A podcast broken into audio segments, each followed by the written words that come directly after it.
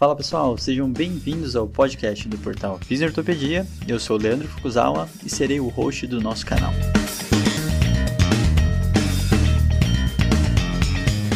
Esse podcast tem como função ressignificar o papel do fisioterapeuta em tempos modernos.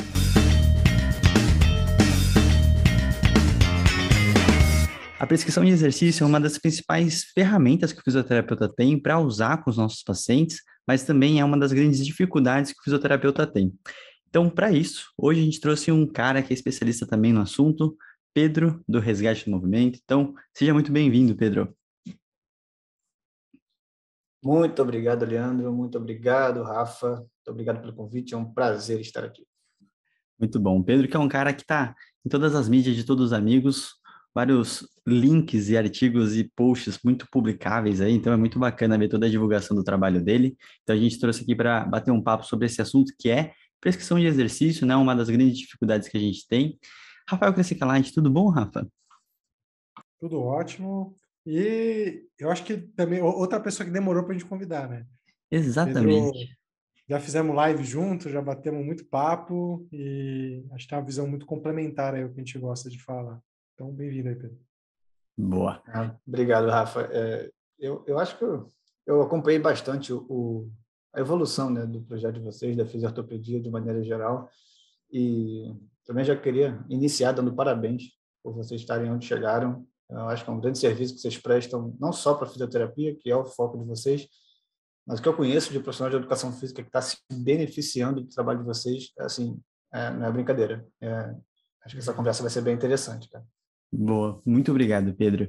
E eu queria, né, para caso alguém não te conheça, por favor, se apresente, fala um pouquinho da tua formação aí e até como que você chegou nessa área aí, como de profissão, né, como que você está hoje. Então, vamos lá. Então, vamos lá. Eu gosto sempre de começar, é, bom, primeiro, é, boa tarde, olá geral a todos, né, boa tarde a todos. É, meu nome é Pedro Emerson, eu sou profissional de educação física, ao contrário do que muita gente imagina, eu não sou fisioterapeuta, apesar de eu gostar muito e estar bem próximo de grandes fisioterapeutas e, gostar de estudar aquilo que os fisioterapeutas estão estudando, porque o meu foco de trabalho é a reabilitação funcional. É, quem trabalha com movimento, é, principalmente a educação física, né, que é a nossa principal área de atuação, invariavelmente a gente vai estar com profissionais né, com dor, com, se reabilitando de lesões. Então, é, o meu foco é realmente fazer, estudar e atuar nessa parte em que o profissional está saindo da fisioterapia e entrando em uma atividade física regular de longo prazo. Então, eu eu, eu sou eu, eu, eu sou o criador do Resgate do Movimento, para quem não conhece, que é um perfil em que eu trago algumas discussões. Inicialmente era voltado para a minha área, né, para os profissionais de educação física, mas muitos fisioterapeutas eles gostam dos conteúdos e discutem, geram assim, são discussões que geram grande valor para as duas áreas. E também tem alguns cursos na área, né, alguns cursos que eu já fiz junto com o Rafael, que foi para mim uma grande experiência também de, de aprendizagem um mestrado em ciências da reabilitação, algumas pós-graduações e atuo hoje principalmente é, como autônomo, atuando como personal trainer. Maravilha, Pedro. E eu até queria te falar e perguntar, assim, por curiosidade, como que foi a motivação em relação ao resgate do movimento, né? Desde o nome Sim. até o, a, a, elaboração do projeto como um todo. O resgate ele surgiu em 2017, oficialmente quando eu registrei assim o nome no Facebook, Resgate do Movimento. E lá em 2017 ele não tinha nada a ver com o que ele é hoje, em termos de, de discurso, em termos de tipo de, de raciocínio embasava uh, o meu discurso na época. Né? Então, vamos dizer que eu tinha uma visão mais estruturalista, mais cinesiopatológica na época, não é vergonha nenhuma assumir e trazer isso aqui, porque é importante até mostrar é, como algumas pessoas que cruzaram meu caminho, alguns autores que cruzaram meu caminho de 2017 para cá, mudaram a forma como eu enxergo o movimento e como eu também atuo no movimento. Então, em 2017, ele surgiu como um curso que eu oferecia numa academia, que era o Resgate do Movimento, e, de fato, era mais para fazer um contraponto com abordagens que só preconizavam é, terapia manual e, dando, e dar uma certa importância para o movimento, mas ainda assim eu tinha um viés mais mecanicista da coisa, né? era fornecer a, a, a, estratégia, a melhor estratégia de movimento, o padrão ideal de movimento. E o resgate surgiu com esse discurso, é, surgiu, para quem acompanha desde 2017, sabe que surgiu com uma divulgação de vídeos, né? alguma coisa assim, mais whiteboard, que eu trazia um tema e ilustrava o tema um vídeo mais educativo e se popularizou muito na época. É, acontece que de lá para cá, eu mudei muito como pessoa, né? Eu mudei a forma como enxergo o movimento, eu conheci outros autores, outros profissionais, eu fiz um mestrado em ciências da reabilitação que realmente expandiu a minha visão sobre o movimento e eu fui colocando, afinal de contas, o resgate é uma extensão da minha, uma extensão do meu braço profissional, né? Então, hum. não tem como dissociar muito o que é o Pedro do resgate, o Pedro profissional de educação física, e o Pedro, enfim, é, mas, então, eu comecei a trazer outras discussões e, e, e fazer até contrapontos contra as coisas que eu afirmava né, no início. Tanto que vários vídeos hoje eu já tirei do ar porque eu ficava vendo que a galera compartilhando. Cara, não, não faz isso, isso não faz mais sentido.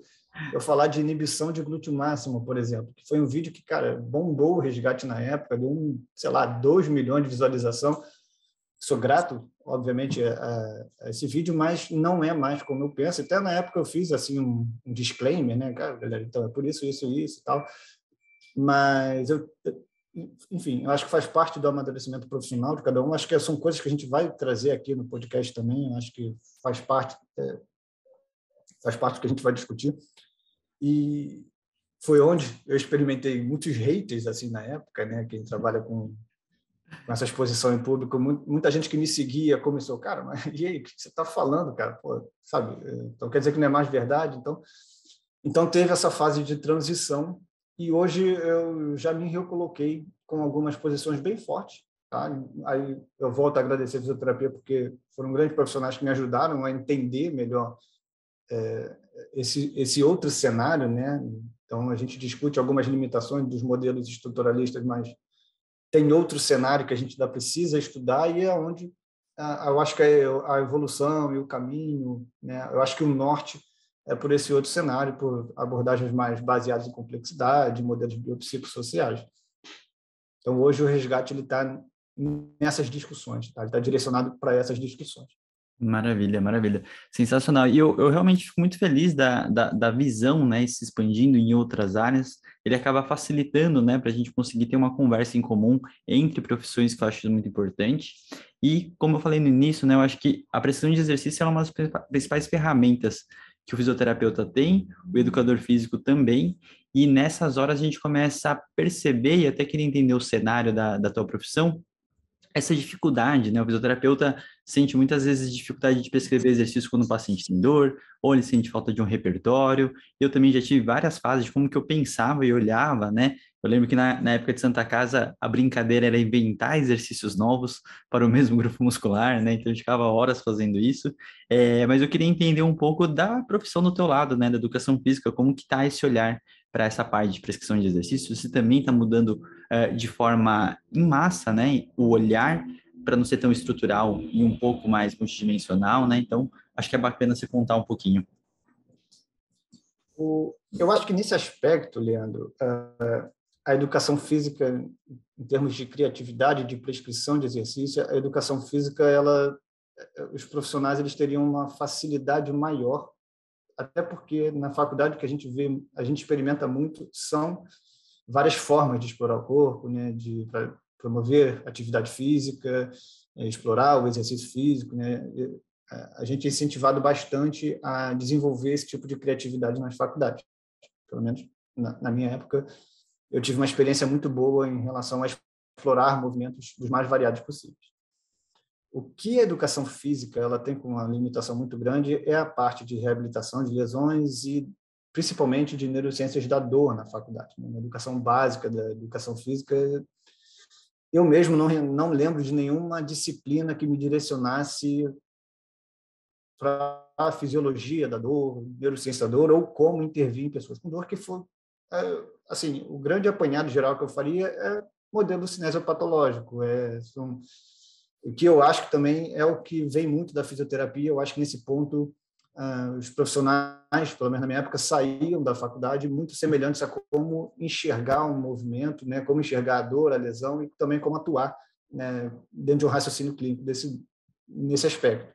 Então, o profissional de educação física ele tem a tendência de sair da faculdade e levar o seu direcionamento para a reabilitação de lesões, para a diminuição de sintomas, né, quando existe algum sintoma, para fazer cursos de extensão que tendem a seguir essa linha mais reducionista, mais mecanicista, mais mesopatológica, é, que, é, enfim, a gente, a gente sabe que existem grandes limitações nessa forma de pensar e desenvolver o raciocínio, mas é onde a educação física ela está hoje. Né? Então, a gente vê grandes personagens dentro da área que promovem cursos de reabilitação funcional, de reabilitação de lesão, e quando a gente vai ver a emenda dos cursos, o, o, o, raciocínio clínico é baseado em modelos é, cinesiopatológicos, logo, o, também todo o desenvolvimento do, do, raciocínio da prescrição de exercícios é direcionada para isso também, né? que vem em procurar, em, em procurar por erros na avaliação, em investigar o que está fraco, o que está forte, o que está facilitado, o que está inibido, e assim começar a entregar também aquilo que você encontrou na avaliação. Né? Então, vai entregar o movimento correto, vai fortalecer ou vai ativar, fazer alguma ativação neural em um músculo e depois integrar em um movimento mais complexo. Mas, de certa maneira, eh, o cenário hoje é esse, e nesse ponto eu não vejo muita diferença do fisioterapeuta clássico que também trabalha com movimento, que está saindo da faculdade. Eu acho que eles acabam se confundindo muito ali no meio em que, eh, enfim, eu, eu, aí eu confesso uma visão minha, eu vejo os, as duas áreas fazendo a mesma coisa, né? da mesma forma, com os mesmos argumentos. Isso é interessante, também é uma grande dificuldade, acho que no geral, né, de expandir um pouco do olhar da prescrição de exercício, né, eu sempre brinco que é fácil falar como você vai tratar o paciente, você fala que alonga, fortalece todo mundo, até a gente descobrir que o tempo que a gente reabilita, a gente não consegue realmente ganhar força, né? Então, eu acho que é bacana quando a gente começa a pensar nas variáveis e os desfechos que a gente quer, que eu acho que começa a mudar um pouquinho, né? E eu acho que você poderia até comentar um pouco do, do teu lado em relação uhum. a isso. O que, que tem de variáveis para a gente trabalhar? O que, que a gente pode comentar aqui para ajudar tanto fisioterapeuta, educador físico, escutar a gente, para ganhar esse repertório e conseguir realmente pensar na, na, prescrição do exercício de uma forma mais ampla, né? Então, acho que isso é bem bacana. Uh, eu recebo é, muitas mensagens, né? O pessoal que, que acompanha, né? Que, que, permaneceu acompanhando o resgate também, o pessoal que chega e vê que o discurso é diferente daquilo que ele está habituado, que eu, eu, por exemplo, eu dou muita ênfase na, no papel funcional da variabilidade motora, por exemplo, nos meus posts, e também como uma forma da gente pensar em como intervir no movimento. Então, fugir um pouco de padrões de movimento ideal, padrão certo, padrão errado, e pensar mais no fenômeno da variabilidade motora como tendo um papel funcional. Eu posso discorrer um pouco mais a respeito sobre isso, mas a ideia é que quando o profissional que nunca teve esse tipo de conteúdo, nunca teve acesso a esse tipo de conteúdo, começa a ver eu falando que, cara, não existe postura certa, postura errada, a gente tem que levar muito em consideração o contexto do cliente, é, a gente tem que ter muito claro na, na, nossa cabeça, cara, qual é o desfecho que a gente está esperando com uma intervenção com o movimento, né? Pode ser ganho de força, pode ser redução de sintomas, enfim, mas tem que ter muito claro e também achar métricas para investigar, né, para avaliar e, e, verificar se a gente precisa fazer, enfim, alguma modificação no meio do caminho. Mas a, a, grande pergunta é, eles leem tudo aquilo, eles veem os autores, eles leem os artigos que eu, que eu sugiro, mas é, e aí, como é que eu levo para a prática tudo isso? Como é que eu coloco a complexidade na prática? Como é que eu coloco a abordagem de controle motor? Como é que eu fujo de modelos mais tradicionais que, enfim, né, é, se há essa necessidade, se consegue enxergar essas limitações, como é que eu levo para a minha prática? É, então, é, obviamente, fica muito difícil. Eu, é, quando a gente quer fugir de modelos mais tradicionais, eu acho que vocês também podem dar uma visão a respeito disso, porque fica muito difícil a gente indicar um melhor exercício. Né? A gente, cara, eu, eu evito muito e raramente alguém vai ver um exemplo de exercício no resgate, porque quando cai na rede, eu acho que fica um pouco perigoso a forma como alguém vai interpretar, se não for muito descrito qual é o caso, qual o contexto que eu é, que eu estou indicando aquele, ou que eu utilizei aquele exercício. Então, é, algumas variáveis que, que podem ser mais, bastante importantes é, é primeiro, né, é, entender o. Eu vou, eu, vou, eu vou até trazer né, os pontos que eu, que, eu, que eu separei aqui, porque a primeira coisa é entender o, o valor da repetição de movimento. Tá? Eu vou falar um pouco mais agora de variabilidade, porque eu acho que é a primeira, a primeira variável que, quando a gente quer trazer um contraponto, é entender o que é variabilidade motora. Então, o que é repetição do movimento, o que é aprendizagem motora, né? Que, que de fato, quando a gente propõe um exercício, quando a gente propõe uma intervenção de movimento que é repetitiva, para qualquer desfecho, pode ser diminuição de sintomas, pode ser melhora de desempenho, o que está sendo repetido, repetição após repetição ali? Se eu não vou fornecer para a pessoa que está me perguntando, né, para o aluno que está me perguntando, para o assim, profissional, cara, me passa um exercício. Não, se eu não vou mostrar para você o exercício, eu quero te tornar mais crítico para que você encontre o melhor exercício para o contexto naquele momento do seu aluno do seu paciente. Então, eu acho que para refletir, em geral, é cada profissional parar e pensar o que, que você acha que está sendo repetido a cada repetição de movimento quando a gente propõe um movimento que é repetitivo. Né? Obviamente, a gente está falando do ambiente clínico de academia, a gente vai ter movimentos sistemáticos repetidos, não é um jogo de futebol totalmente aleatório que as coisas vão se interagindo ali, mas vamos pensar no, no exercício clínico, de fato, que são repetições atrás de repetições. O primeiro grande contraponto, eu acho que vem daí que a gente precisa fazer. Se a gente realmente acha que o que está sendo repetido é o movimento ideal, são parâmetros, né? aquilo que está sendo armazenado no nosso cérebro, em algum espaço do nosso sistema nervoso, são parâmetros ideais de movimento, como o ângulo ideal, como o tipo de contração ideal. Né? Eu ouço muito pessoal falando que tem que fazer a ativação correta de determinado músculo, de determinados grupamentos, grupamentos musculares. Se a gente realmente acredita que é isso que está sendo repetido, repetição após repetição, é que o nosso sistema está aprendendo a como é, tornar essas vias eferentes mais rápidas, né, para quando ele precisar, ele ativou e pronto, e aquele é o, é o movimento ideal que precisa ser ensinado, ah, eu vou dizer que você tem, você está num, num, dos extremos de alguma das abordagens motoras mais vigentes, que seriam abordagens mais direcionadas para modelos computacionais, né, de processamento de informação, que coloca muito o indivíduo é, com um alto grau de importância na gestão do movimento, para que o movimento aconteça. E diminui bastante os efeitos do ambiente e da tarefa que ele está fazendo. Seria coisa meio diferente, né? que aquilo que a gente faz no ambiente clínico é exportável para qualquer tarefa, né? que são os modelos que embasam muito dos cursos e métodos que, que, que são difundidos por aí.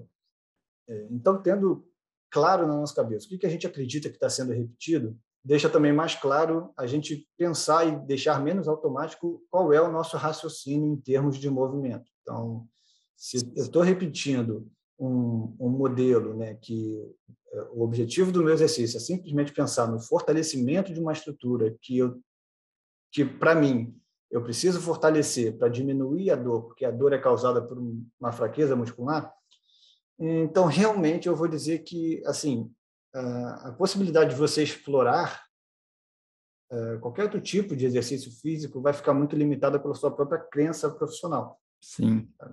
Você tem crenças que te limitam a respeito do que, que você pode fazer com um corpo humano.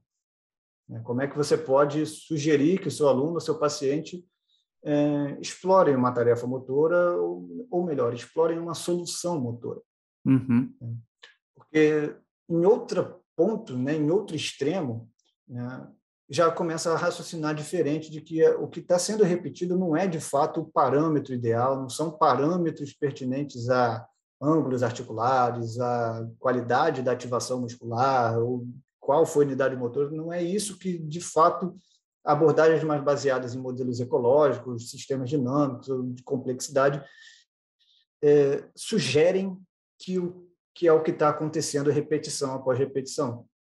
O que é sugerido nesse outro extremo, né, nesse outro contraponto de abordagem motora, é que, na verdade, o que está sendo repetido é a solução da tarefa. A gente vai repetindo a formas de solucionar aquela tarefa que foi proposta. Independente se a tarefa é dar um tiro no alvo ou se é fazer uma abdução com, com peso, né? uma abdução lateral. Então, uhum. nosso sistema, ele, vamos dizer, parametriza alguns aspectos da tarefa, ele tem um desfecho que é muito claro para ele, que é, sei lá, levantar o braço aqui do lado, mas é elevar aqui enquanto mantém o centro de massa dentro da base de suporte, pronto, é isso que ele está fazendo. Pode ser muito fácil para algumas pessoas, mas pode ser muito complexo, um grau, uma demanda muito alta para outras pessoas. E de certa, mas de certa forma é isso que está fazendo. E quando eu falo no papel funcional da variabilidade motora, é, então eu tenho um aspecto que uma abordagem que ela vai entender que variabilidade motora ela existe, de fato existem variações repetição após repetição, existem variações entre pessoas. Eu acho que isso é um fato que nenhuma abordagem ela nega, nenhum tipo de raciocínio nega.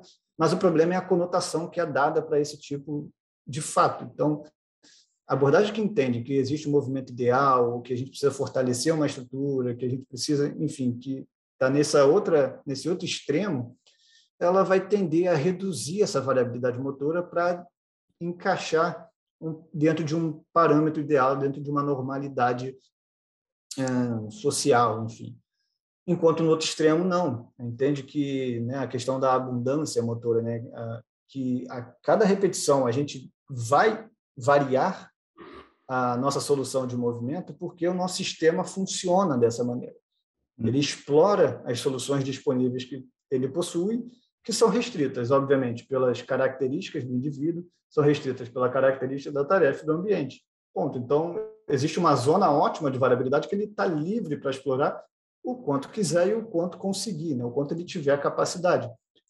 Eh, então, eu, hoje eu estou pendendo muito a desenvolver meus raciocínios e, e fazer né, movimentos maiores né, para discutir como a gente consegue levar isso mais para a prática.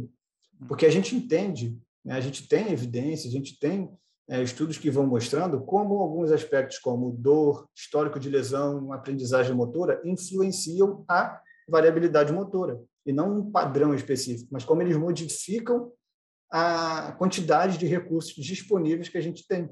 Uhum. Então, eu acho que é o primeiro ponto que um profissional ah, quer, quer saber como é que vai, a gente, como é que você pode se tornar mais proficiente em encontrar e desenhar exercícios que sejam mais relevantes. Primeiro é identificar onde é que você está nesses dois extremos. O que que faz de tudo que eu falei? O que que fez mais sentido para você? Uhum. É, se alguma coisa que eu trouxe aqui é nova, se faz contraponto com algum outro professor que passou por você, por algum livro que você leu. Né? Isso faz sentido, né? observar esses dois extremos e tentar enxergar onde você está. Então, isso vai ser determinante para a sua capacidade criativa também, o seu raciocínio clínico na hora de buscar soluções. Perfeito. Quer complementar alguma coisa, Rafa? É, eu ia complementar uma coisa da fala do Pedro, que eu acho legal, que assim, engraçado como a crença do próprio profissional, é, na verdade, acaba influenciando né, no, que, na, no que ele vai prescrever e no que ele acha que são os objetivos é, daquela prescrição. Eu gosto sempre de trazer a ideia de que o que diferencia as profissões, no geral, não é a ferramenta que a gente usa, é mas o uhum. objetivo. A gente, hoje, eu mesmo né, estudo, pesquiso e, e, trabalho com abordagens cognitivo-comportamentais, algumas que vêm da psicologia, Uh, muito, muita gente pergunta se isso não é papel do psicólogo, né? Mas o que eu sempre falo é que, olha, o meu papel é prezar pelo diagnóstico cinético funcional e, pelas, e pela reabilitação dos pacientes, né? De forma que se aspectos, por exemplo, cognitivos e comportamentais é, forem relevantes para o diagnóstico cinético funcional ou para a reabilitação desse paciente, é o meu papel, né? Usar ferramentas para fazer ou chegar nisso. Eu acho que a gente tem um ponto em comum com a educação física, que é, nós usamos abordagens baseadas em exercício, em uhum. movimento como um todo, né? É, só que os objetivos acabam sendo um pouco diferentes para as mesmas abordagens. Ah, agora, um, um, ponto legal do que o Pedro falou é a crença do profissional. Uhum. Porque, por exemplo, como fisioterapeuta, a visão de que uma dor musculoesquelética persistente vem de erros do movimento que estão acontecendo pela fraqueza de determinados grupos musculares, faz com que talvez o profissional se aproxime muito daquele primeiro cenário que o Pedro trouxe, né? Porque na cabeça, no, no arcabouço teórico que está ali guiando o raciocínio clínico daquele profissional, tem grupos musculares ou músculos isolados que não estão conseguindo cumprir o seu papel por fraqueza né? E, e, aí ele tem que pensar na forma de isolar aquele músculo, aquele grupo muscular e trazer esse parâmetro ideal de recrutamento de unidade motora para ganhar força e mudar o padrão de movimento como um todo.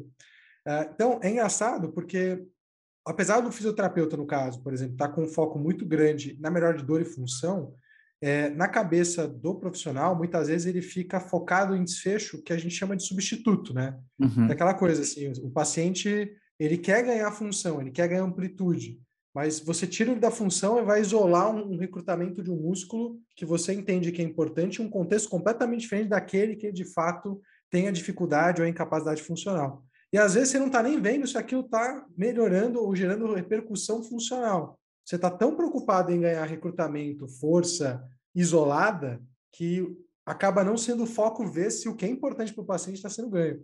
Uhum. Então, eu, eu, ve, eu percebo isso, assim, eu só estou tentando colocar uma perspectiva né, de físio na fala do Pedro, porque o que eu percebo é que todo mundo está querendo olhar para o objetivo final. No nosso caso, é ganho, é melhora de dor e ganho funcional.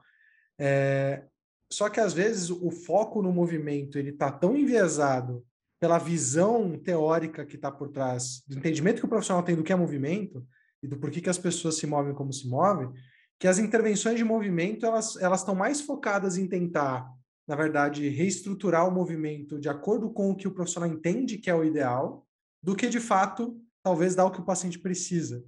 Né? Então, o que eu gosto da abordagem mais ecológica, na verdade, é aquilo. É, ela traz uma reflexão mais contextual, né? Rigidez é bom? Depende.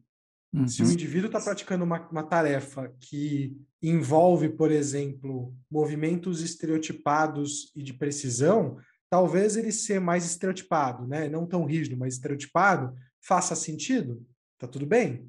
Mas talvez tenham outras tarefas que ser rígido estereotipado é um problema. Se a gente pega um dançarino de rua como o Foucault aqui, é, e ele tem uma queixa que gera limitação funcional, talvez ele não ser estereotipado, ou seja, ficar fazendo aquele movimento daquela mesma forma e só treinando isso, não ajuda o sistema motor dele a conseguir ter o repertório que ele precisa de estímulo para melhorar a funcionalidade nas tarefas que são relevantes para ele. Então, eu queria voltar um passo atrás, Pedro. Eu queria, na verdade, com base nessa reflexão, voltar para esse arcabouço teórico por trás do movimento. Porque eu acho que, no final das contas, a abordagem o foco do profissional. É, a, gente sabe que o movimento, pelo menos na dor, é o melhor caminho, né? É, agora, eu ainda acho que o entendimento inadequado do comportamento motor é fonte de muitas dificuldades de conseguir se compreender alterações cinético-funcionais, entender o comportamento motor, entender por que, que as pessoas estão se movendo daquela forma e intervir. Para você, qual foi, na verdade, essa grande virada assim de uma visão mais estruturalista. Eu acho que todo mundo entende a ideia, né, cinesiopatológica de que as dores não traumáticas, as, as dores de origem não traumáticas ou por um trauma, por um macrotrauma, seriam advindas ali de pequenos erros de movimento, posturas que vão acumulando estresse tecidual até que aconteça uma lesão ou microlesões, né? Essa é a visão cinésico-patológica. Mas qual é o arcabouço teórico por trás dessa outra visão? Né? Por que, que as pessoas se movem como se movem hoje com as suas palavras, assim, se você fosse tentar explicar isso? Bom, é, eu vou voltar nessa resposta, mas segmentando um pouquinho com base no que você falou, Rafa. Eu acho que o que foi assim crucial, é, enquanto você estava falando, eu estava pensando aqui em alguns pontos, mas eu acho que foi crucial foi quando eu comecei, a, né, quando foi crucial para eu sair, me afastar um pouco desse modelo estruturalista, é, foi quando eu comecei a ter acesso a informações que, que, que diziam que exercícios gerais poderiam trazer os mesmos benefícios do que exercícios específicos para diminuição de sintomas e melhora de função. E isso não para uma região ou outra do, do, sistema de movimento, mas para basicamente qualquer região, para qualquer tipo de dor crônica, a gente pode ter benefícios com diferentes formas de intervenção. Então, ao invés de ficar, né, como pode ser muitas pessoas ficam em negação com esse tipo de informação, quando são confrontados com esse tipo de informação, eu resolvi abraçar é, essa ideia e realmente investigar mais, enfim, aonde esse caminho iria me levar. E o que me ajudou também muito a me afastar foi quando eu, eu realmente comecei a estudar a controle motor, de fato. Né? Para mim, o um entendimento de que, tá, tudo bem, então tem algumas informações relevantes de que movimentos gerais podem trazer o mesmo benefício, mas por quê, né? É, assim, por quê? Por que, que isso acontece? Por que, que aquilo tudo, óbvio que não foi tanto assim, tão, tão poético assim, né? Foram alguns meses de autoconfronto, de altas reflexões e muita discussão e negação, enfim. Mas, no final, né, lendo livros, lendo novos autores, é, alguns aspectos ficavam é, me chamavam para estudar mais sobre abordagens de controle motor. Né? Então, fez sentido para mim é isso que você falou, entender como as pessoas se movem do jeito que se movem, fez sentido para mim investigar, cara, o que, que tem de disponível de abordagem, né? o que, que, que é controle motor. E você tem, quando começa a estudar, tem toda aquela questão neurofisiológica né, das estruturas, o que, que elas fazem, como elas estão interligadas, é, que o Rafa, você faz isso muito bem, é, é, você me ajudou muito também a, a me organizar nesse tipo de, de, de raciocínio mas também tem as outras partes que tendem a ser um pouco mais filosóficas, né? que existem um conjunto de fatos na literatura e tem vários autores que vão dando interpretações diferentes para esse conjunto de fatos. Então, você tem diversos tipos de abordagens que vão tentar explicar o mesmo fenômeno. Porque alguém se movimenta como se movimenta, porque alguém conduz se movimenta do jeito que se movimenta, é, porque pessoas diferentes se movimentam de jeito diferente. E também a gente pode chegar até porque que, é, intervenções diferentes né, podem gerar o mesmo fim. Né? Então, as mesmas intervenções podem chegar a diferentes desfechos né, em pessoas diferentes.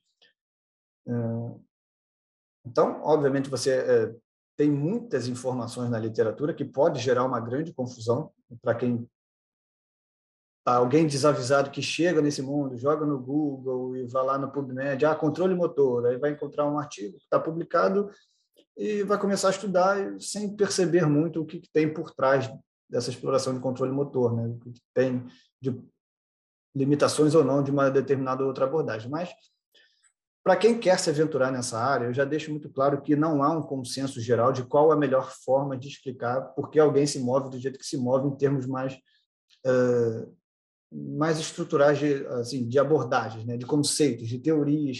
Uh, todas elas têm seus pontos interessantes, e todas elas também vão ter suas limitações. Muitas dessas limitações vão até na incapacidade que a gente tem de testar na prática, eh, até em movimentos mais complexos. Então é importante que a gente conheça as limitações, mas também é importante que a gente encontre aquela que se sinta mais confortável para justificar uh, os nossos argumentos. Então, modelos computacionais né, que entendem que o nosso sistema funciona mais como computador, tendem a se aproximar muito de abordagens baseadas em modelos cinesiopatológicos. Né? É, a gente vai ver vários livros, você vai ver referências sobre programas motores, então tem que reprogramar o movimento. Tudo isso já dá pistas de que aquele autor ele é muito embasado por modelos computacionais.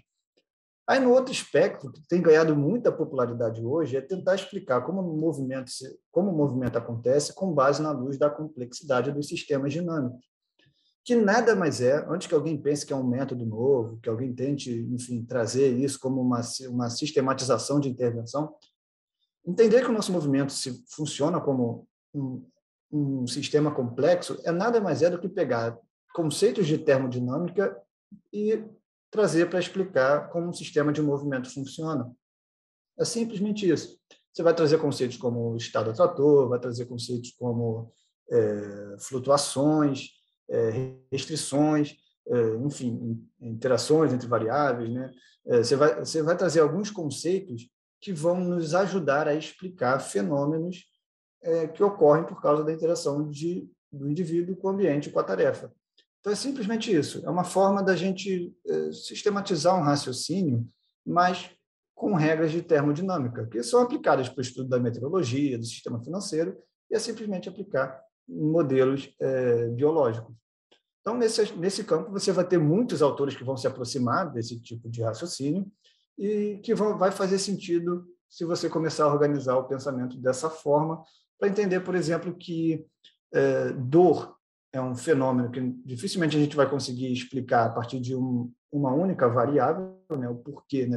E, e, por isso que eu falo que, que se que tem né, essa, o modelo biopsicossocial, ele se aproxima da, de modelos mais baseados em complexidade, que faz sentido a gente pensar, porque dor é um fenômeno multidimensional, multifatorial, que a gente não consegue explicar por apenas uma variável, por um fator, principalmente dor crônica. Né? E, então, modelos baseados em complexidade vão trazer alguns conceitos como é, um sistema de movimento ele não é reducionista, um sistema de movimento ele não é linear, né? a gente não consegue medir a partir de uma mesma entrada um desfecho, que é realmente o que a gente vai vendo que acontece na prática conforme a gente vai intervindo um movimento em pessoas com dor, por exemplo. Legal. Pedrão, eu tô, vou até assumir aqui um papel de tradutor aqui, porque eu acho que é legal traduzir alguns conceitos para o clínico, né? Eu acho que se a gente puder, vou, vou eliminar a dor da jogada por um tempo, porque esses conceitos dor e movimento para nós fisioterapeutas eles estão muito intrigados assim, uhum. Mas, excluindo dor, né? Então é, é, existem algumas visões de movimento que trazem essa ideia do movimento ideal, que vamos pensar em saúde do movimento, né? Existe uma postura ideal, que é a postura que é mais estática e que supostamente, né, ela equilibra a atração das cargas, é para a gente que é da fisioterapia, não sei se para vocês também, é no livro, naquele livro de provas e funções, tem lá onde passa o fio de prumo, qual que é aquela postura meio militarizada ideal. Então, pô, a, o foco é meio que é pensar que a boa postura é aquela e as outras todas são posturas ruins, que o movimento bom é aquele movimento que sistematicamente é biomecanicamente adequado, né? Ou seja, que minimiza a carga, maximiza a capacidade de usar os músculos para né, fazer aquilo. Então, a, a, ideia de movimento, agora falando de profissionais do movimento como um todo, a ideia de um movimento, movimento bom é, é quase que um movimento robotizado, ah, voltado para o que seria um entendimento de melhor postura, melhor sobrecarga, maior capacidade de usar grupos musculares. Então, é, agora trazendo a dor para a jogada, esse mesmo entendimento traz a ideia de que pessoas que estão fora dessa postura ou desse padrão de movimento talvez estariam mais expostas a desenvolver casos né, de dor musculoesquelética ou diferentes tipos de lesão musculoesquelética e que o tratamento dessas condições, então, seria você sistematicamente trazer todo mundo de volta para essa linha. Eu acho que o grande ponto que o Pedro trouxe na discussão dele, e falando de outros modelos conceituais né, de entendimento do movimento, é que, na verdade, a literatura não corrobora com isso em vários níveis. Né? A gente já vem falando isso há muito tempo, a gente não tem hoje achados na literatura, e não porque não tem pesquisa, mas porque, na verdade, as pesquisas que se propõem a fazer isso não identificam que, por exemplo, as posturas que eram entendidas como não ideais são fatores de risco para ou estão associadas com o desenvolvimento ou a manutenção de quadros de dor, que movimentos ditos não biomecanicamente ideais expõem as pessoas a mais risco de desenvolver dor, né? Então, por exemplo, corredores que têm VAR ou valgo dinâmico, desalinhamento de membro inferior, não têm mais propensão a desenvolver dor no membro inferior do que aqueles que têm um suposto alinhamento biomecânico. Então, o conjunto de evidências mostrando que, olha, é, tudo bem, vocês estão partindo dessa ideia de que existe um ideal e todo mundo tem que estar dentro disso, porque senão vai ser ruim, e a reabilitação de todo mundo trazer todo mundo para cá. O que as evidências mostram é que estar fora desse padrão ideal não aumenta a chance de desenvolvedor, e, na verdade, trazer as pessoas ou tentar trazer as pessoas para esse padrão não necessariamente é o motivo pelo qual as pessoas melhoram das queixas de dor. Né? Então, é, o ponto é: você pode olhar o movimento dessa forma, mas modelos e teorias servem para a gente tentar se aproximar da verdade. Né? E vão ter modelos melhores ou piores para se aproximar da verdade. O que a literatura nos traz é que esse modelo mais estruturalista, do entendimento mais linear do movimento, não explica o movimento e nem a relação dele com a dor. Em contrapartida, a gente tem esse outro cenário aonde a gente começa a entender o movimento de uma forma mais complexa né? Poxa, não é só, não existe só um movimento ideal, não existe só né, ângulos, ângulos de penação, torque, mas você tem que levar em consideração uma série de variáveis relacionadas à, história do indivíduo, ao contexto em que ele está inserido, à tarefa, né, que são relevantes também para a gente entender o movimento e por que as pessoas se movem como se movem. E aí, nesse contexto, o que eu acho é que o mais interessante é que, enquanto os profissionais isso é uma percepção que eu também tive. Acho que o Pedro já, já bateu um papo sobre isso. Acho que também eu sei que é dele, eu sei que também é do Foucault, porque a gente também bate bastante papo. É, enquanto os profissionais estão meio que presos na ideia de prescrever exercício com objetivo isolado, eles acabam se privando de propor experiências diferentes com movimentos para os seus clientes ou pacientes e de ver que, às vezes, essas experiências diferentes podem chegar no mesmo lugar ou até serem melhores.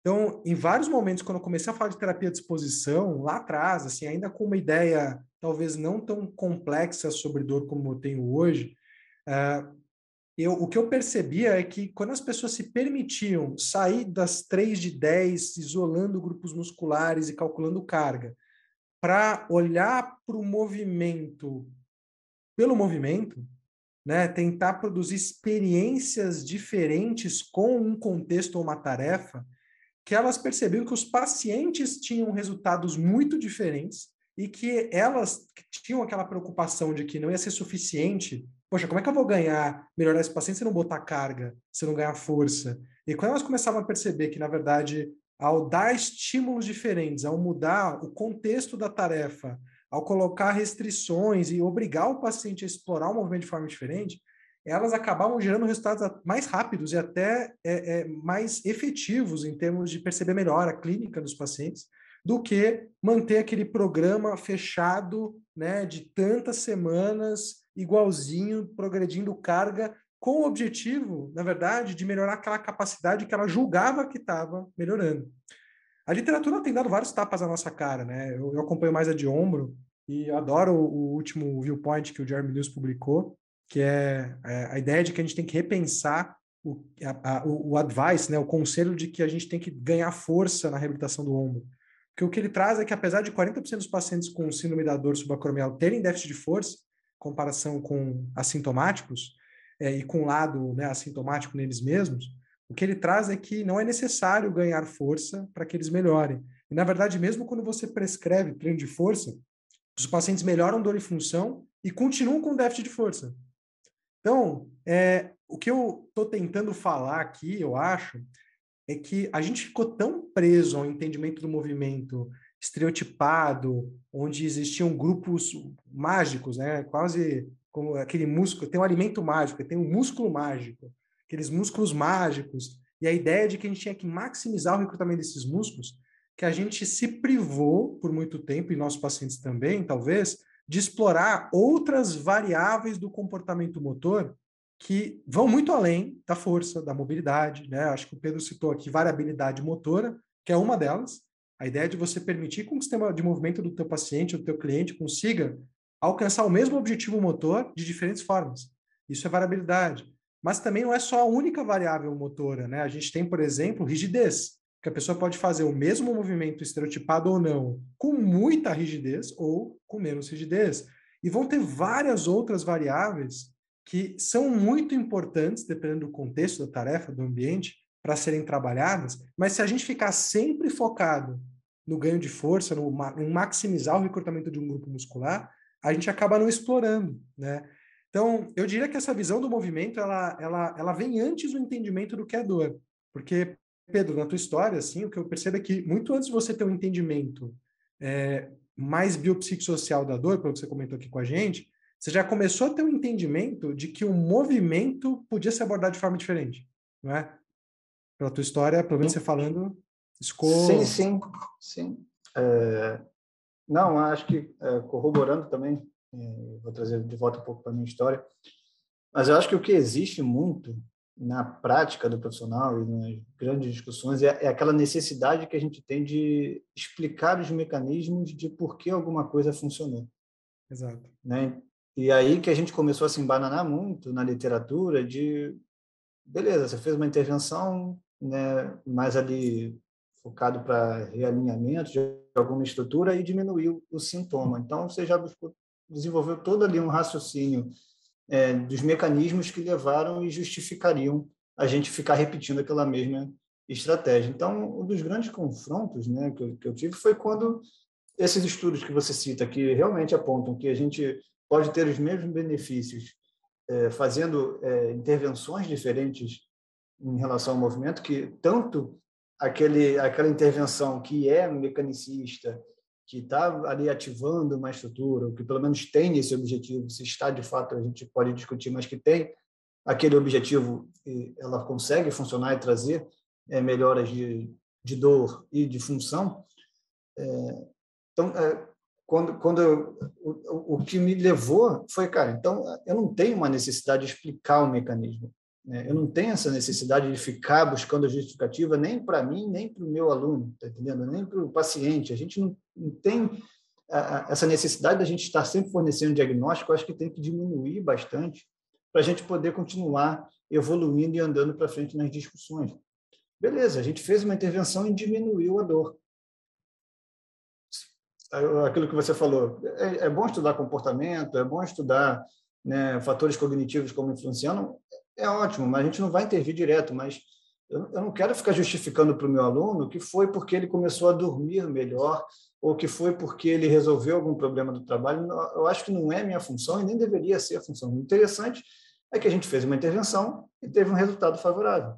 Né? Se a gente tiver em uma questão mais conceitual, né, de uma abordagem mais baseada em complexidade, a gente vai continuar observando como esse sistema ele está evoluindo, como ele está monitorando. Né? A gente tem que entender acontecer os altos e baixos. E um ponto que realmente eu comecei a incluir na minha prática, que eu agradeço muito a, a uma ala da fisioterapia por isso, é começar a dar um papel mais ativo para o meu aluno, e não aquele clássico passivo é, que eu sou detentor da informação e ele está ali para receber a minha intervenção porque eu sei qual é o problema dele. Eu acho que isso me ajudou muito a me permitir ter uma abordagem um pouco mais ousada do realmente perguntar o que ele quer fazer hoje, se ele prefere fazer esse tipo de exercício ou aquele outro tipo de exercício. Se a literatura ela me dá alguns suportes de que a preferência do aluno ela é válida para que no longo prazo eh, a gente tenha uma melhora de quadros crônicos, então ótimo, eu vou começar a levar isso para a prática. É, teve, teve um amigo meu que falou, foi ontem, né, eu acho, que a abordagem baseada em complexidade ela é muito interessante e tal, mas que na prática mesmo o que impera é a prática baseada em evidência. E, e eu concordo com isso. A gente não tem ensaios clínicos randomizados que vão dizer que um exercício que possa ser baseado em complexidade é melhor. Não tem, não existe. Mas eu acho que a ideia da complexidade para nortear um raciocínio que justifique a gente levar a, a PBE para a prática, né, a prática baseada em evidência para a prática, ela, ela tem me ajudado muito e que é, no, no final, o que a gente acaba fazendo. Né? Mas o, uma abordagem baseada em complexidade, em sistemas dinâmicos e abordagem ecológica, né, colocando tudo no mesmo nicho, é, ela me dá mais liberdade para eu intervir com os meus pacientes, né? para eu propor estratégias de movimento no meu paciente, coisa que abordagens no outro extremo elas me restringiam, porque elas preconizavam outras coisas sobre como, sobre o que, que fica armazenado no sistema nervoso, sobre o que, que é certo, errado, como é que enxerga a variabilidade, enfim. É... Então, eu acho que foi muito por aí como eu tenho organizado o meu raciocínio e minha interpretação de tudo isso que vem surgindo na literatura.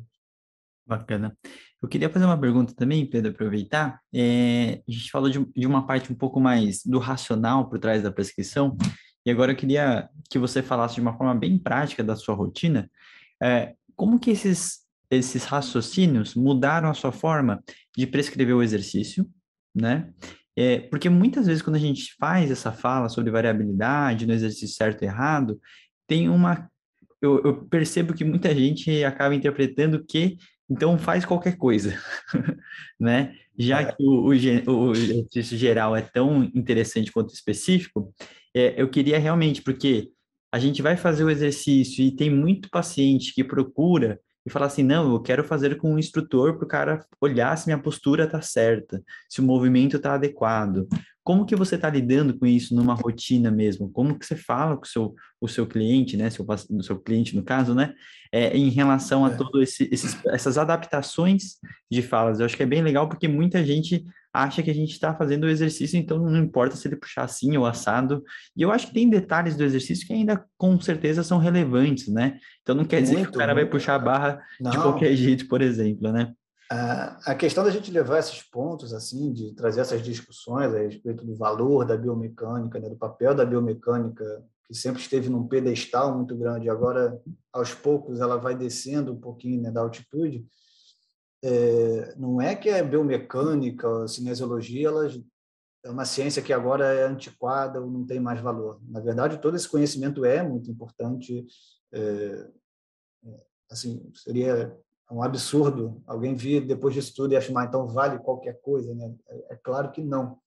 Né? A biomecânica, ela, ela é muito útil para questões, é, para questões do contexto, né? Eu vou chegar lá, mas a, a, ideia que eu interpreto, pelo menos, é que ela, não, ela em determinados contextos específicos, ela pode ser mais ou menos relevante, e isso só eu só vou conseguir explicar se eu tiver a capacidade de analisar o contexto daquele aluno, se eu, eu colocando ela dentro de um modelo que eu também vá pesar fatores cognitivos, comportamentais, sociais, de uma mesma maneira que eu vou investigar. O que isso significa na prática, na minha prática? Né?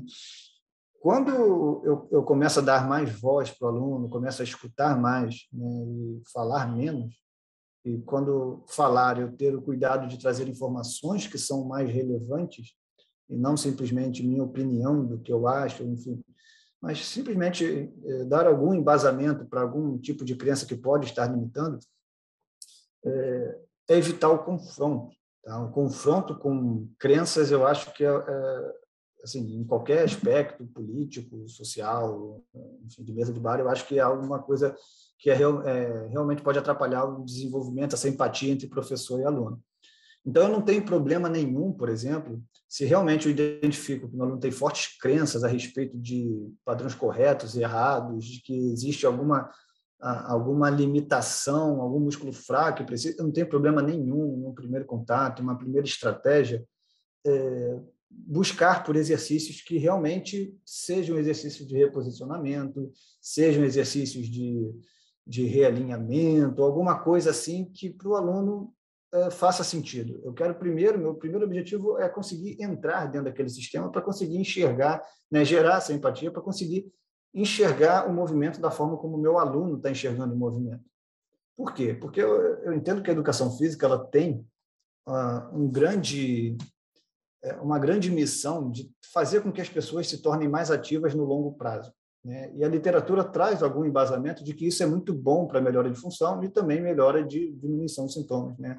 É, que o longo prazo ele tem a capacidade de trazer alguns desfechos muito importantes, principalmente em dor crônica. Então, eu quero que esse meu aluno ele se mantenha fazendo atividade física. Aí eu vou ajudá-lo a fazer atividade física. Então, pode ser que numa primeira estratégia não tem problema nenhum em trazer exercícios mais tradicionais, caso aquele sistema ainda não me permita explorar, né? caso algumas crenças não me permitam explorar outras propostas, por exemplo. Então, pô, a academia, né? Tem muita gente que trabalha com complexidade que começa a criticar muito a academia, que começa a criticar muito máquinas, por exemplo. E cara, eu acho que é o sistema é mais barato é, e mais acessível que existe para alguém que é sedentário começar a se tornar ativo e de uma maneira segura, sabe? Eu não quero que ele se lesione no processo, eu não quero que.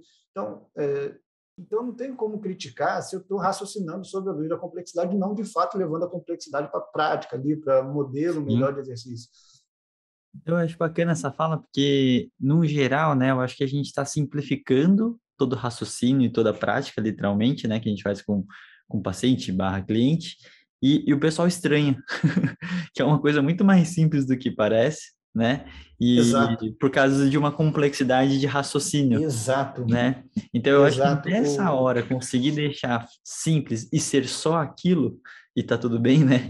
É onde a galera fala assim, ué, mas né? E aí a gente na fisioterapia tem muito esse processo e problema de é, eu acabo criticando um pouco o fisioterapeuta que fica preenchendo a sessão e acaba não conseguindo ser assertivo no que realmente precisa dentro da necessidade do paciente e tudo mais, e às vezes é um, dois exercícios, no nosso caso, né, que acaba sendo o que precisa, né, você não precisa passar milhões de exercícios, primeiro você nem sabe se o paciente vai continuar fazendo qualquer exercício, né, então você precisa resolver Sim. o problema dele, então, no teu caso, você está prescrevendo exercício porque ele quer fazer um programa a longo prazo, então tem um raciocínio e um contexto diferente, no nosso caso, pode ser que ele simplesmente faça duas, três sessões e tchau, né? Então, assim, que leve o máximo de aprendizagem possível. Então, nessas horas, entender e ser assertivo, eu acho que acaba se tornando bem essencial da forma mais simplificada, porque é o que o paciente vai conseguir absorver de uma forma muito melhor, né, Pedro?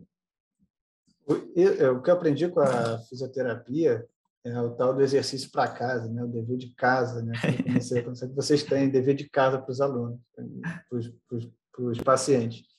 E coisa que alguns profissionais de educação física começam a fazer também, né? E eu acho interessante, né? Fazer, que ele tenha alguns exercícios que sejam seguros. Mas o que eu vejo muito de limitação em alguns fisioterapeutas é começar a criticar o paciente porque ele não fez o dever de casa e justificar isso como, cara, por uhum. isso que está. Né, eu te passei o dever você fez? Você não fez? Eu falei que era para fazer. Né? Aí eu vejo a limitação de, cara, nunca perguntar ou tender a não perguntar se ele quer fazer ou que tipo de exercício ele faria. E, então, então eu acho que o profissional ele precisa é, ter essa malemolência, ter esse jogo de cintura, ter essa capacidade também de se adaptar para a demanda que o aluno vai trazer. Eu acho que é isso que é desenvolvido com a prática, desse raciocínio na prática, de fato. Né? É, é a gente se tornar cada vez também mais proficiente, a gente ganhar cada vez mais recursos como profissional de explorar cenários diferentes. Sim. Eu não sei quando o aluno vai começar a treinar comigo, né? O aluno chegou, pô, Pedro, não sei o que, gostei desse trabalho, vamos lá. Eu não sei o que, que ele vai trazer. Uhum. Eu também não tenho uma avaliação inicial, né? eu abandonei um pouco isso, uma avaliação inicial de ficar fazendo muitos questionários, de ficar fazendo muitos movimentos, uma avaliação, alguma coisa, porque eu também entendo que isso precisa ser em algum cotidiano, porque eu vou começar a interagir com aquele sistema e algumas respostas vão vir ao longo dessa interação. Então, pode ser que eu, eu vou identificar algumas coisas, mas eu preciso fazer um monitoramento constante. Então, não faz muito sentido eu traçar logo um perfil inicial, porque cara, tem coisas que ele só vai me mostrar com algum tempo de exposição, não adianta. Perfeito. Mas, mas isso é muito bom, Pedro. Eu acho que até para trazer para exemplos práticos, né? Eu, eu acho que o raciocínio, ter, um olhar melhor sobre o movimento, ele não precisa ser excludente nem extremista, né? Então, uhum. por exemplo, vão ter muitos casos onde o raciocínio biomecânico ainda é muito relevante. Você pega um paciente com uma osteoartrose, um paciente com dor crônica musculoesquelética secundária, então é um paciente com dor crônica mas ele tem uma osteoartrose, ele está no momento de flare-up, onde ele tem um, né, um processo de sensibilização periférica, ele vai ter uma hipersensibilidade à dor, com alodínia mecânica, hiperalgesia. Poxa, se eu quero manter ele ativo, tem um raciocínio biomecânico para prescrever exercício usando, por exemplo, a região, mas que diminua a sobrecarga naqueles tecidos que naturalmente têm uma hipersensibilidade ou vão ter uma hipersensibilidade à nossa maior, pode ajudar ou me ajudar a manter esse paciente mais ativo. Então, assim, reduzir, não, não deixar o paciente variar tanto, usar uma lógica Sim. mais biomecânica, muito bom, animal. Mas nesse mesmo paciente, na medida que ele vai saindo desse momento de flare-up, na medida que a alodínia diminui, por exemplo, fica um, é, fica um comportamento excessivo de proteção com aquele membro, né, um, um, comportamento super mal adaptativo, a pessoa fica incapacitada até pelas adaptações motoras que ela tenta manter com a ideia de se proteger. Poxa, será que eu preciso isolar tanto? Será que eu preciso é, olhar tanto só para a força? Né? Será que eu não posso, por exemplo, tentar é, começar a trabalhar o que ele precisa? Porque, poxa, o paciente pode ter um déficit de força que você quer trabalhar sim, mas será que eu não posso, por exemplo, não prescrever força, mas prescrever movimento? Né? E aí ficar um pouco mais solto nos parâmetros dessa prescrição, para deixar o paciente variar mais, explorar coisas diferentes, num ambiente seguro e supervisionado, fazer ele perceber que ir para aquele padrão ou fazer de certas formas que eram coisas que para ele eram inconcebíveis não tem consequências catastróficas. Né? E aí eu, eu, paro de ter aquele raciocínio mais biomecânico, começo a ter um raciocínio mais focado em variabilidade, em comportamento, em experiências diferentes. Então, eu acho que assim, volto para o que a gente falou lá no final, lá no começo, né? Lá no final é bom, lá no começo back to basics, né? A gente tem que estar tá com muita clareza na cabeça sobre qual é o objetivo que a gente tem com aquele indivíduo. É, porque o, eu acho que talvez o grande problema seja adotar um, um conceitual teórico para todo mundo, de que as pessoas se movem porque se movem por causa de alguns fatores e que elas têm dor por causa daqueles mesmos fatores ou de outros fatores, e pautar todas as suas abordagens para todo mundo e para as mesmas pessoas em diferentes momentos do tempo com a mesma lógica né? Você se ingessa naquela mesma lógica de falar, as pessoas estão se movendo assim porque falta força, a falta de força é alteração no movimento gerou dor, então eu vou ganhar força para melhorar o padrão de movimento para melhorar a dor, e eu faço isso para todo mundo, da mesma forma, só progredindo carga, independente do momento, do contexto e daquele indivíduo no momento que ele está comigo. O que eu acho que a gente está trazendo aqui é uma ideia de que, poxa, o movimento pode ser muito mais do que isso. A gente pode explorar o movimento de forma muito mais abrangente do que isso, né? Só que para fazer isso, talvez a gente precisa mudar o conceito que a gente tem do comportamento motor, né? e da relação entre dor e movimento também. Eu acho que só tentando trazer, acho que um exemplo mais palpável do que você falou aí, Pedro, na tua última fala. Não, é, eu acho que é por aí mesmo. Acho que você conseguiu traduzir bem, assim, simplificar. É, é, eu acho que é por aí, sim. Eu acho que a, a, quem tem dificuldade de encontrar, buscar estratégias, né, montar exercícios, variar nos exercícios, eu acho que precisa olhar um pouco para as suas próprias crenças como profissional, também voltando lá no início, né, fazer uma revisitar alguns conceitos que fazem muito sentido na sua cabeça e investigar talvez o quanto isso pode estar interferindo que você explore mais soluções, né? Então, é, a ideia de que tudo essa dicotomia entre o forte e fraco, né, para justificar uma intervenção, eu acho que assim, acho que não faz muito sentido a gente ficar trabalhando em cima disso. Na literatura ela não suporta isso uhum. de uma maneira tão clara. Né? Existem muitas desinformações, mas de modo geral não suporta. E, e, e pensar que o movimento pode ser uma excelente forma de quebrar expectativas, né, de fornecer autonomia para o paciente, né, para o aluno, de, enfim, aí vão ter as melhores lógicas do, do exercício no longo prazo, né, as melhores neuromusculares, né, a gente vai ter ganhos de força até como um efeito secundário da intervenção e não como efeito primário. Né, então isso é muito bom, né, vai ter ganhos de capacidade cardiorrespiratória. Então, eu, o que eu falo do exercício físico e também por que que eu deixei de ficar procurando, sei lá, me apoiando em mecanismos, é, é que o exercício físico regular ele vai ter aquela capacidade de espirrar, né, assim, de fazer efeitos positivos em diversos aspectos é, da vida de uma pessoa, né, fatores comportamentais, sociais, é, neuromusculares. Então, Cara, o que importa para mim é ele estar tá ativo, com uma frequência, que ele esteja evoluindo na sua capacidade. Então, eu vou aumentando a demanda, eu quero que cada vez ele se torne mais fisicamente ativo. E no final, no final mesmo, assim, eu tenho alguns alunos que conseguiram, mas sua maioria não conseguem. É virar Pedro, pô, obrigado, cara, tchau, eu vou fazer agora, eu vou aqui para a Praia de Caraí, eu vou começar com aula de canoagem. Pô, obrigado, melhorei, então, cara, eu quero é isso, eu quero autonomia que ele seja o senhor do, do, das suas decisões a respeito de movimento. Isso, para mim, é êxito no meu trabalho, sabe? É, eu estou aqui para promover movimento, beleza, depois vem outro aluno, vagou horário, pronto, sabe? Mas saber que ele está fazendo atividade física, que ele continuou, que é, principalmente aquelas pessoas que não têm histórico de atividade física, que a gente entra, entra em outra discussão, né? Mas, principalmente essas pessoas que vêm de um sedentarismo crônico, cara, essas pessoas, quando elas realmente começam a, a a perceber os ganhos de uma atividade física regular, cara, para mim não tem preço. É sucesso profissional, é para isso que eu estudo, é para isso que eu tenho resgate do movimento, é para isso que eu estou aqui, é para trazer discussões que a gente consiga levar isso para mais pessoas, que é um problema crônico na nossa sociedade. Perfeito. Pedrão, infelizmente a gente tem que encerrar em breve, tá? A gente só vai fechar aí com o nosso quadro do 3x3. Então, a gente, para fechar de forma muito resumida, eu queria que você falasse três tópicos essenciais que a gente tem que pensar e saber na hora de prescrever exercício. Então, vamos começar por, essa, por esses três. É, então, vamos lá. Três tópicos especiais. É, desenvolver uma capacidade melhor de ler o contexto do seu cliente. Né? O contexto está relacionado às suas, aos fatores biopsicossociais. Então, esse é o primeiro ponto. Então, é, desenvolver uma capacidade de criar empatia com o seu cliente, né? tentar enxergar a forma como ele é, enxerga o movimento, como ele entende algumas crenças limitantes. Eu acho que isso é um, é um aspecto que você vai, em um curto prazo, curto, médio prazo, você já consegue, com a prática, ter, enfim, começar a descrever alguns, alguns comportamentos que podem é, ser problemáticos para aquele movimento. Né? É, um outro ponto é que complexidade não significa complicado.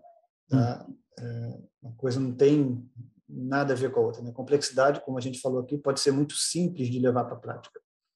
Tá? É, se apoie em prática baseada em evidência, que é, eu acho que é a melhor forma que a gente tem de explorar, de levar o movimento para a prática.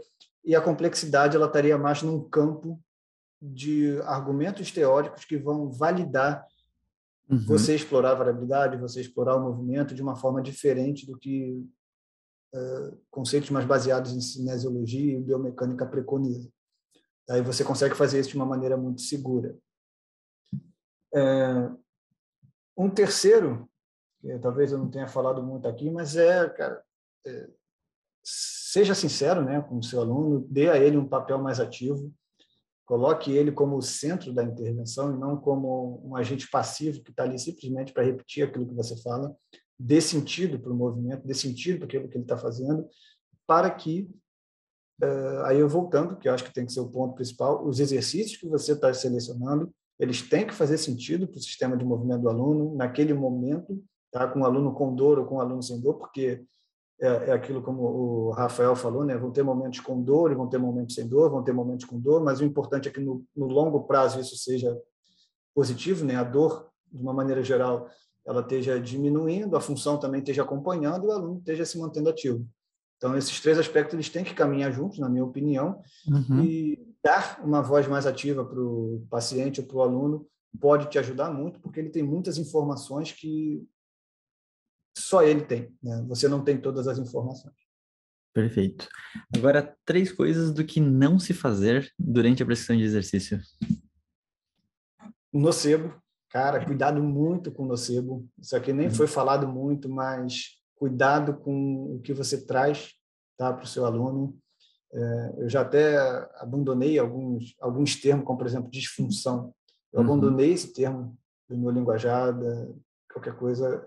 É, faz mais sentido falar em característica tá, do que disfunção, de fato, com algum achado meu. Cuidado com esse linguajar que leva a nocebo, né, que vão, podem trazer efeitos adversos negativos é, para sua conduta coisas que não se deve fazer na, na, prática não, mas também na sua na sua rotina, você como profissional, né? Não ache que você já tem todas as informações necessárias.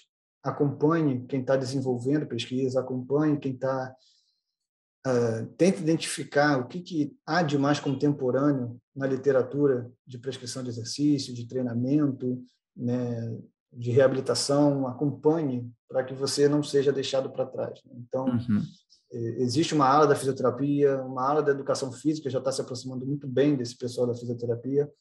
Eu fico feliz de, de dizer que eu, eu, eu, faço parte desse pessoal da, da educação física que começou a enxergar essa a validade nisso. Então, atualize-se né, como profissional. Tá? Porque as coisas, eu acho que eu, eu, eu tenho expectativas muito favoráveis para o próximo ano, tá? para os próximos anos, de maneira hum. geral, e um terceiro aspecto é que não há receita de bolo. Né? Bom, hum. acho que de tudo isso aqui não há receita de bolo. vou voltar no ponto que eu, que eu, que eu falei. Né? Três coisas que não deve fazer. Não, não se deve oferecer sempre a mesma estratégia para diversos alunos, como se aquela fosse a estratégia correta. Ou, caso você entenda e consiga interpretar melhor, você pode até oferecer a mesma estratégia, mas espere resultados diferentes. Né? Uhum. Espere desfechos diferentes, porque isso pode ser uma realidade muito clara. Você não tem, em um sistema complexo, você não tem todo o controle do, do desfecho. Tá? Você pode ter expectativas, mas esteja pronto para o imprevisível, por exemplo. Né? Para a imprevisibilidade, para o caos que faz parte de um sistema é, com características complexas, por exemplo. Perfeito. E agora, para fechar, três coisas que a gente ainda precisa descobrir sobre a prescrição de exercício, Pedro. O que, a gente ainda não sabe e o que, que seria essencial a gente é, descobrir aí num futuro breve também? De tudo que eu falei a respeito de complexidade, eu gostaria de ver a complexidade e exercícios, porque existem algumas temáticas né, a respeito de aprendizagem motora, como aprendizagem diferencial, a aprendizagem baseada em restrição, que elas se aproximam bem de modelos complexos. Eu gostaria de ver isso mais testados em ensaios clínicos, randomizados, cegos, para dirimir algumas dúvidas, enfim, de que, cara, não é. Porque eu já tenho a hipótese que não vai ser melhor nem, nem pior, vai trazer benefícios também de forma igual com modelos mais simples, mas eu gostaria de ver isso testado na literatura. Uhum. O uso de tecnologia, eu acho que ela precisa ser mais acessível, a gente precisa ainda, acho que a ciência precisa desenvolver, uh, já que a gente não está mais falando de um, de um padrão de movimento ideal, um padrão ótimo assim de biomecânico, que a gente vai avaliar um ângulo de joelho, eu acho que a gente precisa de mais ferramentas para quantificar, por exemplo, recursos motores. Tá? E também, mais uma vez, testar isso na literatura quanto à sua aplicabilidade. A gente tem muitas ferramentas interessantes na, no campo da pesquisa, mas na prática a gente ainda tem limitações de como conduzir uma avaliação e como monitorar também, é, ou até o quanto pode ser relevante ainda eu continuar falando de variabilidade motora na prática, por exemplo. Né? O quanto eu acho que a literatura ainda é um caminho também para gerar algumas perguntas é, de pesquisa, né? Eu acho que é interessante. É, e a respeito, é, é, é, três coisas que a gente precisa saber ainda a respeito do movimento. esse último ponto eu, eu, eu, me perdi. Eu acho que eu, eu, acho que a gente pode fazer um apanhado, porque essas, esses dois primeiros, eu acho que são emergentes, tá? uhum. acho que eles são emergenciais. Assim, tá? E qualquer outro ponto que eu traga, ele vai se confrontar muito com a questão do primeiro, de que cara, é, o movimento a gente a, a, gente pode esperar de uma intervenção de movimento desfechos positivos sempre que fizerem sentido para o contexto. Tá? Então, hum. entender isso, eu acho que também vai te permitir um, uma liberdade maior para explorar movimento. Sim. Tá? Eu acho que qualquer outra coisa aqui a respeito de um tipo ou outro de movimento, tá? então três coisas que a gente precisa é, é fugir então da necessidade de você se basear em um modelo foge da necessidade de você se apoiar em um profissional, em algo que você viu na internet e tente replicar. Tá? Fuja desse tipo de, de ideia, porque provavelmente ela pode ter um efeito adverso ou assim ou, um efeito não esperado no seu paciente, no seu caso, enfim, eu acho que talvez seria por aí. Boa, muito bom, Pedro. Cara, queria agradecer aí pela, pela conversa, e acho que é uma conversa que a gente poderia ficar muito tempo ainda conversando, explorando outros tópicos, Sim. né? É, mas eu acho que deu para dar um, um gostinho para a galera. E queria agradecer mesmo sua presença, queria que você deixasse aí suas palavras finais aí. É, eu que agradeço. É, cara, mais uma vez, eu acompanho o trabalho de vocês há muito tempo, vou continuar atrapalhando, atrapalhando acompanhando. É, pô, bom rever o Rafael, bom te conhecer. É, Rafael, breve vou levar lá para conversar comigo de novo no, no resgate também. Quero te levar para a gente bater um papo, levar um pouco esse, essa conversa adiante. E quem é, assim se interessou pelas coisas que eu falei aqui, quiser trocar uma ideia, você pode me encontrar nas redes sociais. Eu adoro conversar sobre essa temática. Eu adoro é, desafios, eu adoro é, discussões que sejam produtivas, tá? porque elas uhum. me fazem crescer muito também em revisitar ah, o, meu próprio raciocínio. Eu acho que isso também é uma qualidade que os profissionais precisariam desenvolver né, quando são confrontados. É, não levarem qualquer crítica para o campo negativo. Então, quem quiser saber mais sobre isso, eu tenho alguns, é, eu tenho alguns cursos, eu tenho material que eu né, desenvolvo bem essa temática, tudo isso que eu falei de uma maneira mais aprofundada. Obviamente que uma hora é é pouco tempo para a gente se aprofundar em termos mais de complexidade, variabilidade motora, é, de aprendizagem motora. É, então, eu tenho algumas sugestões de como a gente pode levar para a prática alguns casos clínicos, assim, coisas que deram certo comigo. Então, quem quiser discutir, pode me encontrar nas minhas redes sociais, principalmente o Instagram, resgate do, arroba resgate do movimento. Quem não me segue, dá uma olhada lá no conteúdo que eu produzo, dá, dá uma olhada nos, no, no, nas postagens que são mais discutidas. E o que precisar, eu estou disponível. Bom, Pedrão. Então, acho que é isso, pessoal. Um grande abraço aí para todo mundo. Não se esqueçam de curtir, compartilhar e é, difundir mais essas informações. Um grande abraço para todo mundo e valeu!